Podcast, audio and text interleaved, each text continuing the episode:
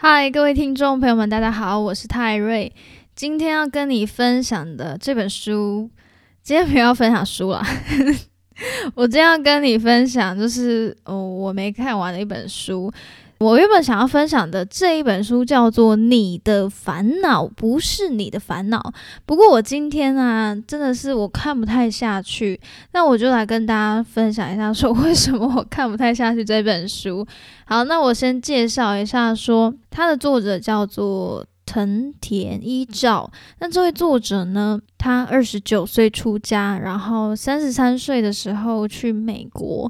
那他在美国的时候就。帮助很多企业指导这个如何做禅，然后在这本书的前言，他就说他用佛陀跟禅的启示，然后用比较浅显易懂的文字，将这一些佛陀讲的一些比较艰深的文字，把它转成你懂的文字，然后带你转变成一个比较可以知足感恩的人哦。我的理解是这样子。然后呢，我在看到这个。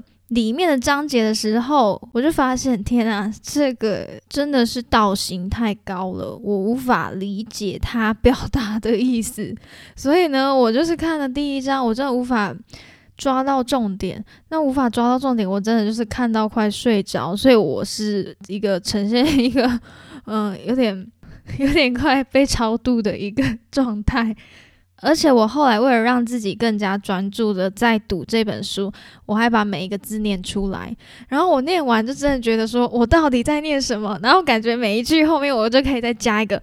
阿弥陀佛，所以呢，这样会不会很不礼貌？反正，反正这本书真的是道行太高了，我真的是没办法理解。非常抱歉这本书，因为它里面有一些小小的 title，我不知道是不是翻译的问题。它这个翻译的 title 标题都还蛮吸引人阅读的，但是当我看到内文的时候，就会觉得它表达的内文跟我看到的标题。抓到的这个重点好像不太一样，而且呢，看完这个内文，我不知道他要表达的一个结论是什么，所以我会觉得我读完我不知道我 到底看什么，然后所以呢，后来我就嗯决定放生这本书。好，这是我今年度读过最难懂的一本书。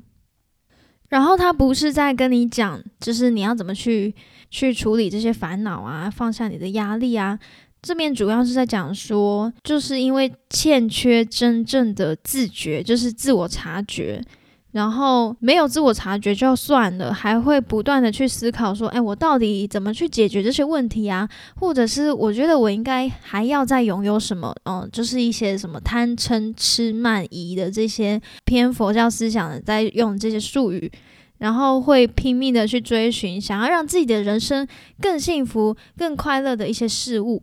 不过刚好这些拼命追寻的动作，正是让幸福离你越来越远的原因。好，所以他就说要领悟这个烦恼的缘起，领悟这个缘起就能消除烦恼，然后获得一个解放。好，那这个缘起它其实是一个佛教的术语，它的意思是说世间万物所有的事情。都是无数条件的互相依存而处于变化。好，我这念的也是蛮饶舌的。它的简单可以理解呢，就是万事万物它其实都是处于一个暂时性的状态，并不存在永恒不变的事物。这个呢，就是让我想到一句话：世界上唯一不变的就是变。好，所以。世间万物就一直在变化，那正因为这个世间万物都一直在变化，所以拥有正确的思考非常的重要。好，所以他是比较偏向于挖掘为什么会有烦恼，领悟说这个人生观啊，这个烦恼到底是从哪边来的。然后它比较偏向于挖掘更深处的一个人生观、价值观，而不是跟你说你的烦恼怎么样的。嗯，因为好像烦恼就是对这些观念来说是一个比较表面的东西，但是要去探讨说这个烦恼背后的一个原因，就是比较偏向一个更 deeper 内心深层的一个人生观、价值观。然后生死观也都包含在这里面。好，总结一下这本书，就是把每一天当做最好的一天，积极的去度过人生，也就是活在当下，活出自我。好，虽然我没有看完，我只能分享这些给大家了。好，希望呢，在新的一年呢，你的烦恼不是你的烦恼，不然谁的呢？OK OK，好，我们应该要保持一个更开放的心去迎接未来。不要后悔无法重来的过去，但是呢，也不要太担心未知的未来。就让我们一起活在当下。好，今天的分享就先到这边了。我是泰瑞，会不会这个分享不负责任？先跟大家聊个天这样子。好，那我们下次再见喽，拜拜。